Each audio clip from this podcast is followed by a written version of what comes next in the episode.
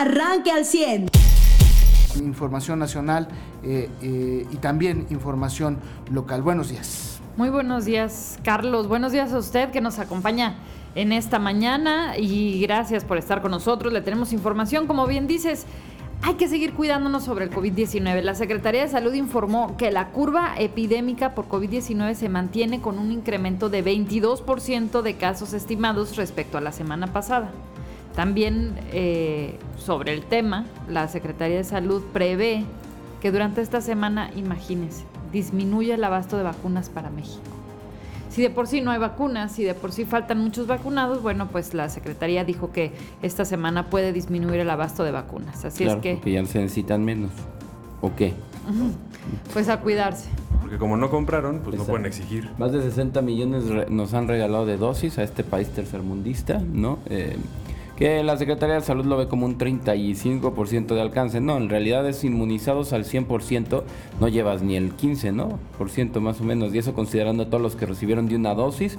Y hay estados como este, donde algunos maestros aquí de la sección quinta, pues quieren otra campaña de vacunación, que porque ya no están satisfechos y que les dijeron que esa cancino dura seis meses. Y digo, pues ¿qué? Si, si es una vacuna, ¿por qué duraría seis meses nada más? ¿Por qué esa vigencia? Ni que fuera un medicamento ahí nomás de subir anticuerpos, ¿no? Oye, ayer Y veía... esa es la vacuna que pusieron a todos los maestros. Exacto, y ya hay unos estados donde están inconformes, pero es porque no les explicaron bien ni les dijeron qué es de lo, lo que les regalaron de lo regalado, ¿no? De la vacuna Cancino. Y, y sobre este aumento del 22%, la información que circula aquí en el diario El Financiero eh, dice que las entidades que acumulan mayor número de casos son Ciudad de México, Estado de México, Guanajuato, Nuevo León, Jalisco, Puebla, Sonora, Tabasco, Querétaro y Coahuila. Incluyen a Coahuila en esta lista. ¿Qué más que, perdón? Eh, que, que son los estados que tienen ma- acumulan mayor número de casos de COVID-19. Mm, sí, Entre, entre estos estados eh, incluyen a Coahuila y bueno, pues como... que como está sesgada, ¿eh? Porque eh, los niveles de, de contagio eh, no los ha alcanzado los que tiene Jalisco, por ejemplo, no los tiene eh, Coahuila. No, y ahí veíamos... lo ponen en la misma lista. Estado Claro. de México, Ciudad de México, Guanajuato, Nuevo León, Jalisco, Puebla, Sonora, Sí. Tabasco, Querétaro y Coahuila. Mira, nosotros estamos 32 personas en hospitales nada más, ¿no? O sea, hemos ido a la baja, Pero en casos a la baja, en muertes a la baja, claro. Ajá, por contagios. Sí habla del Ahora, El, sí. el alza en, en los contagios. Si está haciendo uno de el anterior con el anterior respecta- respectivamente, pues digo, ayer veíamos que el presidente no sabe interpretar eh, eh, Números. gráficas y números. No, está impresionante. ¿Cómo le respondió Jorge Ramos? Sí. De verdad me encolerizó. Bueno, Sí, pero, lo hizo igual que la vez pasada, nada más que en esta ocasión fue lo retó y lo juzgó a Jorge Ramos, porque en la ocasi- ocasión anterior, eh, hace un año, eh, eh, Jorge Ramos lo exhibió diciéndole por eso, estos números que usted acaba de mostrar Son los suyos. son, son los que usted está mostrando. No, dice, mira, ven, vamos a sumarlos. Y cuando empieza a sumar el presidente, Sí, se da cuenta que, pues, que su suma está mal hecha. Y, y- y ayer lo, ex- o sea, lo, lo reta Jorge Ramos y le dice, no, lamento mucho que eh, eh, siendo tan buen periodista tengas tan poca información. Oye, a ver, al presidente para analizar le dice, difiero con usted, porque aquí es la democracia. Empieza a dar un choro que, a ver, diferir con alguien que te presenta datos duros es necear, ¿no? O sea, si ustedes me dicen, No puedes, nacer- no puedes diferir de la realidad. José, lo algo que estás haciendo mal, y aquí están las pruebas, y aquí están los números, y aquí está todo. Un policía te para. Maneja, venías exceso de. José, ¿lo de- chocaste? Sí. No. ¿Tu coche está roto? No. Tengo otro dato. Mm. A ver, ¿cómo, güey? Ah, Entre sí, la realidad cual. no hay debate, güey. Punto. Exacto. Ahí está el coche roto, güey. Bueno, ahí te va eso. Y luego el presidente le, le pone una gráfica donde dice, mira, la seguridad venía, venía a la alza, ¿no? Desde Calderón, desde Peña Nieto. Nosotros llegamos a un punto y ahí lo contuvimos. Y lo que el presidente realmente estaba presentando ayer era un, gráfico donde demostraba que la, la- vaya, el número de muertes. Estaba llegando a un límite y estaba manteniendo un punto de equilibrio. ¿Esto qué quiere decir? Lo que ayer presentó el presidente es alarmante y tal vez lo hace sabiendo que mucha gente no lo iba a interpretar, pero es de riesgosísimo. Lo que presentó es el crimen organizado llegó a un punto de equilibrio, que son empresas al final de cuentas, cuando tienen un punto de equilibrio para trabajar, es decir, con la cantidad de droga que reciben y que, pasan a Estados Unidos, la cantidad de crimen que realizan de mano de obra o la, o la gente que tienen, vaya, cuando tienen un punto de equilibrio, costo, beneficio, etcétera, se ve reflejado en materia de inseguridad. Esto ya le pasó a otros países que han tenido broncas con el crimen organizado. Lo que el presidente nos enseñó es que el crimen organizado está trabajando en el máximo que puede estar y ahí se ha mantenido desde que llegó él. Y ayer lo presumía eso como un logro, como ya lo logramos contener, ya no va a subir. No, No, pero- no Y sube está- porque el crimen organizado trabaja en esos niveles. Como empresa tiene un punto de equilibrio y se refleja en esos niveles de inseguridad. Llegó a eso el crimen organizado, ya no hay quien le ponga frente y nos lo presentó el, el- el No, pero- presidente pero, además, hay- nacional. pero además Jorge Ramos ayer le demuestra que ya en su sexenio hay más muertos que en los anteriores en el mismo tiempo. Claro, y así En se va a mantener siempre. Y lo justifica, ¿y sabes cómo lo justifica? Dice el presidente Que no acepta que, la- que no la tiene fácil para Ah, bajar dice, los ya no hay masacres, homicidios. se le dice. ¿Y qué pedo con Tamaulipas? Pero que ahora las estadísticas también incluyen los feminicidios y que por eso las cifras pues, Pues, ¿qué tienen que esa las mujeres variación. no contaran ¿No como contaban como homicidio antes? Ajá. ¿De dónde sacaste eso? o sea, Sí eso se es lo que dijo. Claro que contaban, toda es la que vida ahora han las estadísticas están incluyendo los feminicidios No, y y, dijo, por eso ver, están tan no, variantes. no la tenemos fácil, dijo. Hay mujeres que se mueren, ¿por qué se andan muriendo? Y mientras tanto en México son 4T. asesinados siete menores de edad diario. No. Siete menores Sí. de edad al día son asesinados en México. 3.6 casos en promedio son homicidios dolosos. Esto lo hizo la Red por los Derechos de la Infancia en México. Y de estos homicidios dolosos, el 70% son de armas de fuego, especialmente contra adolescentes. Eh, por ejemplo, el viernes pasado, dos jóvenes de 15 y 13 años murieron por disparos de armas de fuego cruzado en Veracruz. Fuego cruzado. O sea, ellos no estaban en, el pleito. Sí, ellos no eran estaban- malandros, no Ellos tenían nada estaban ahí metidos. A- ayer- Siete menores de edad. Ayer algunos diarios. decían que el presidente había sido exhibido por Jorge Ramos. Me parece que el presidente se exhibió a sí mismo. Eh, el periodista Jorge Ramos solamente le cuestionó. eh, mm, sí le pone un poquito de su... A diferencia de la ocasión anterior en que le pregunta y lo cuestiona, le metió un po- un poquito Jorge de su eh, cosecha, pero era una interpretación personal basada, insisto, en estadísticas y números.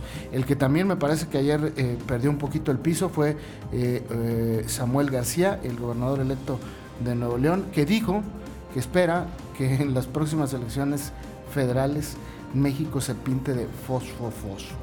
Eh, haciendo alusión obviamente a su partido, pero in- integrándose a la carrera presidencial que inició el presidente eh, eh, también eh, eh, ayer, eh, pues hablando de los presidenciables, ¿no? Que volvió a excluir a Montreal. Exactamente, eso es la- lo que llama la atención de la, de la lista de los presidenciables del presidente. Y que incluye Vuelve- gente que nada que ver. O sea, a O sea, Tatiana decir Rocío. Nale y la otra mano. Esteban Moctezuma. Mira, Tatiana la Claudia. Tatiana la- Cloutier la- es así como que hay, así de, así, es nada más, eso nada más fue necesidad de no decir Montreal. La- es la- decir esos nombres que no vienen al caso. Y Tatiana Cloutier es increíble porque la dejó fuera de la eh, carrera por la gobernatura de Nuevo León, que Y nos la hace pone- pensar que, que la va a meter y a la pone. Y bueno, la lista dice Claudia Sheinbaum, Marcelo Ebrard, Juan Ramón de la Fuente, Esteban Moctezuma, Rocío Nale, Tatiana Cloutier, que son los colaboradores que él, como lo mencionó, ve con posibilidades de la carrera Le preguntaron si él sí tenía un tapado, dijo que no, que eso correspondía a otras. No, pues ya los destapó a todos. las A otra, neuronas. a otra época. Nomás otra los época. circuitos neuronales tiene tapados. Oye, pero y en este tema que nos va a, a incumplir a todos los mexicanos, porque sí, todo lo que nos dice a la mera hora es otra cosa, ¿no? Que a la mera hora ser otro candidato, ay, estaría buenísimo. Que, o sea, que no fuera de Morena. Lo, lo que me llamó la atención es que Samuel García se sube a este tren del, del, del presidenciable. A- apenas por, por cumplir tres años el presidente, el presidente me parece que ya se, eh, eh, no solamente se autodescartó, sino que ya le dio la torre a su sexenio y, este, y ya está pensando en el Sí. futurismo. Eh, finalmente eh, Samuel García se sube a esta y todavía no toma posesión No, como pero- gobernador de Nuevo León y me parece que es un error político. O sea, los regios no han entendido, yo creo que sí han entendido, pero pues bueno, no, no lo quieren aceptar que su calendario electoral está diseñado, diseñado, no dije puesto, coincide, no dije diseñado, para que Nuevo León no ponga presidentes.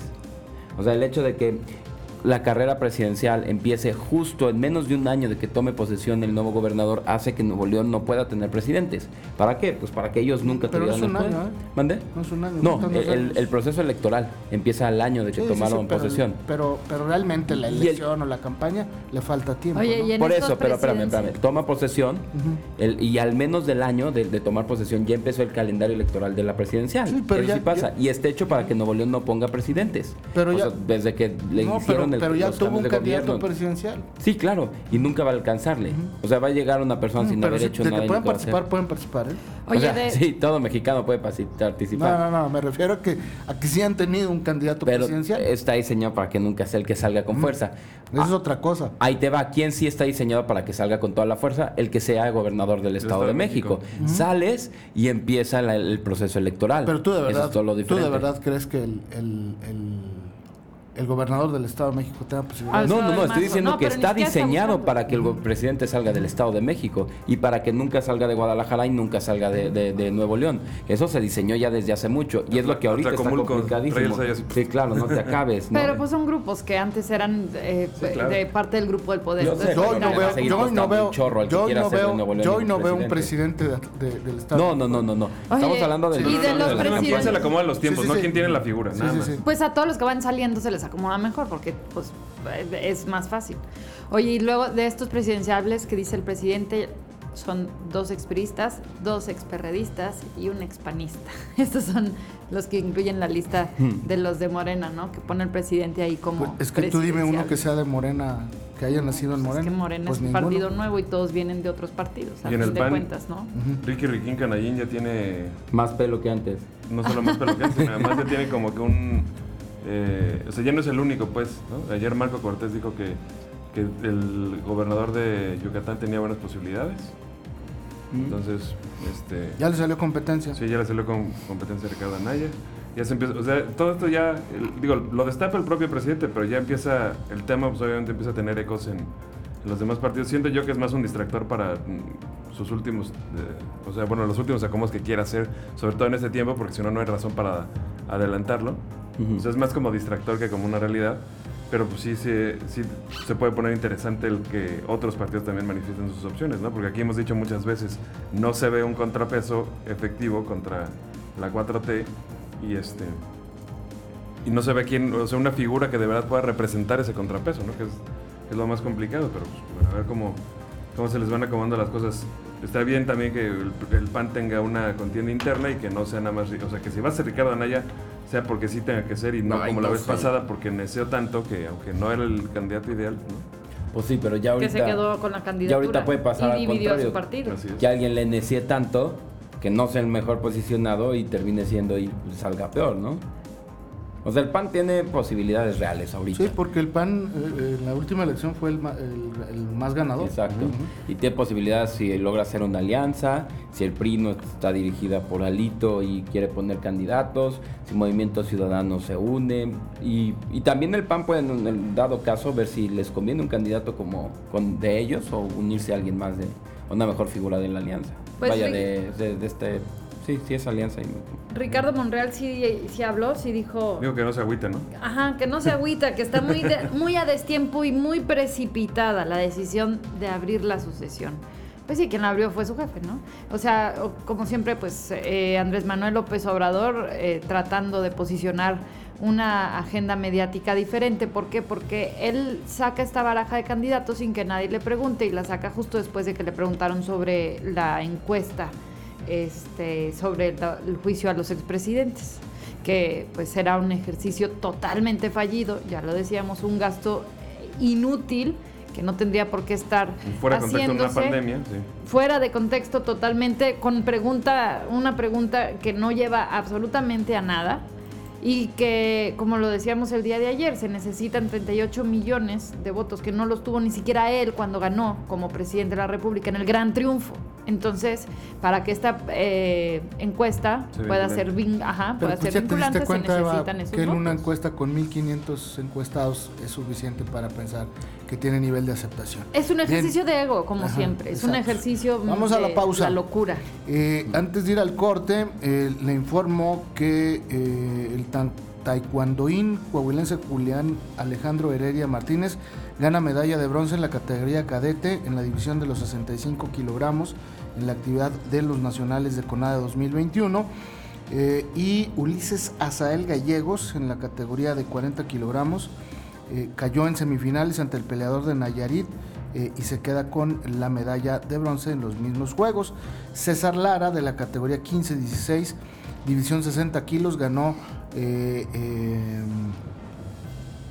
ya, ya, tiene asegurada medalla de plata y va por el, el oro en híjole, no, no dicen que, yo creo que debe ser también en, boxeo. Pero son tan buenos los boletines estos que no dicen bueno, pues eh, informarles ahí un poquito lo que va pasando con la, eh, eh, los nacionales, que es la, Olimpiada. Y bueno, pues. ¿No era, ¿No era, taekwondo por la categoría? Es que el primero decía taekwondo y luego hablaba de un boxeador. Ah, y luego el segundo no sabes si es otro boxeador, que es otro boxeador exactamente.